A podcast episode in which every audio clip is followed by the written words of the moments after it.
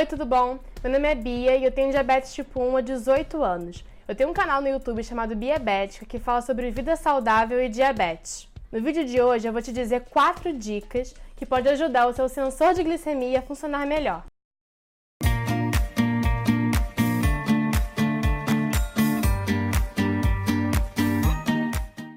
Mas antes de começar, você sabe o que é um sensor de glicose? Normalmente, para você checar os níveis de glicose do seu sangue, você precisa furar o seu dedo, retirar o sangue, colocar no glicosímetro e ver a leitura. Mas há alguns anos surgiu o tal de sensor de glicose, que é um sensor que mede a nossa glicemia não pelo sangue, mas pelo líquido intersticial, que é um líquido que fica dentro da nossa pele. O sensor de glicose não acaba com as glicemias capilares, ele apenas auxilia o paciente porque ele mostra um gráfico de como fica a glicemia dele durante todo o dia.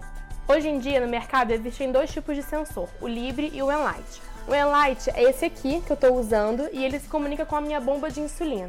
Se você não sabe o que é bomba de insulina, aqui em cima eu te falo o que, que é. E tem o Libre. O Libre é um outro tipo de sensor que também é muito bom, só que ele não envia informações para nenhum tipo de bomba de insulina. Ele serve mais para quem usa bomba que não tem conexão direta com ele, que é a bomba da Roche, e para quem usa múltiplas injeções de insulina. Para você poder ler a leitura do Libre, você tem que passar o leitor em cima dele para você poder saber quanto é que tá. Esse aqui não, esse aqui envia diretamente para minha bomba informação 24 horas por dia. Agora um pouquinho de informação para vocês. O líquido intersticial é um líquido do nosso sistema linfático ele fica no nosso subcutâneo e ocupa o espaço entre as nossas células. Esse líquido é muito rico em várias substâncias, inclusive glicose.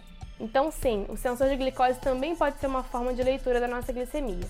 Só que o líquido intersticial recebe a informação um pouquinho atrasada do que a do sangue. Então, principalmente em momentos de muita instabilidade, a gente não pode confiar 100% nessa leitura porque pode estar errada. Sempre preciso fazer o teste de ponta de dedo para poder confirmar a leitura do sensor quando a gente está com hiper, com hipo ou quando a gente acha que o sensor não está lendo muito bem. Mas isso está mudando. Tem alguns estudos muito promissores falando sobre a possibilidade da gente ler nossa glicemia apenas pelo líquido intersticial e não mais pelo sangue. Imagina que legal. Então vamos às dicas. A primeira dica que eu vou te dar hoje é sobre o local de aplicação. Na hora de você aplicar o seu sensor, você precisa escolher um local com bastante subcutâneo. Geralmente, a gente aplica o sensor de glicose nos mesmos locais que a gente aplica a insulina, que são a parte aqui de trás do braço, na parte lateral externa da coxa, na parte de cima aqui do bumbum, no abdômen e aqui na parte de trás do abdômen que a gente chama de flanco. Por que, que a gente aplica nesses locais? O líquido intersticial ele tem concentrações diferentes em diferentes partes do corpo.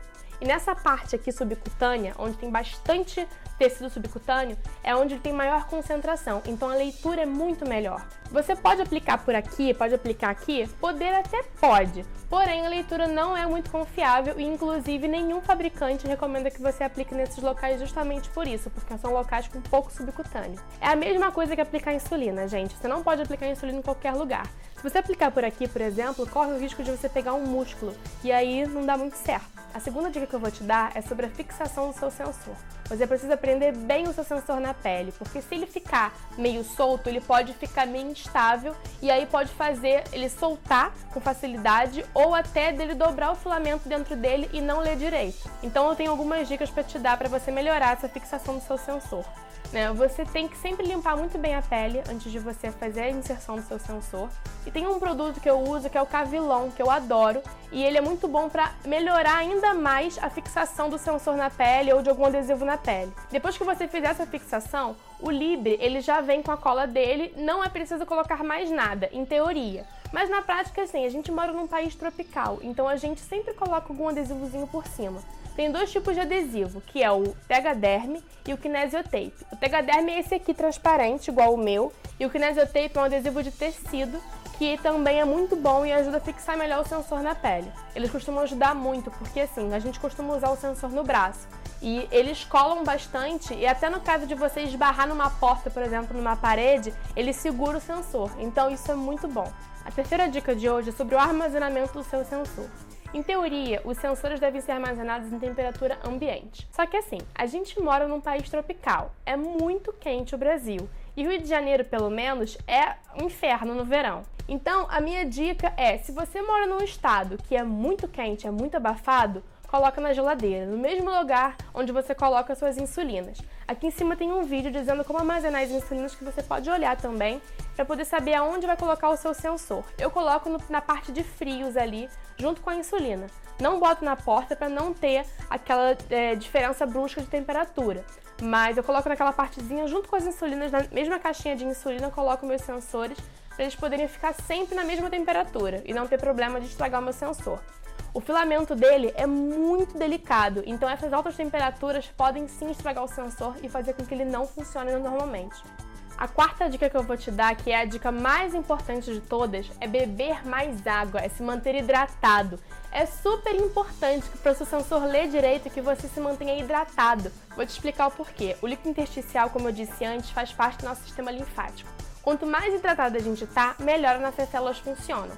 E quando a gente está desidratado, a concentração de glicose entre as nossas células, no líquido intersticial, é muito grande. Então o sensor não consegue ler direito quanto está de fato a nossa glicemia. E a questão das células é o seguinte: sabe quando o médico pede para a gente beber bastante água numa hiperglicemia?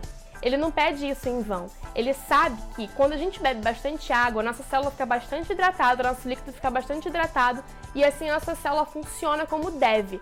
Ela funciona como deve significa que ela vai absorver insulina de forma correta.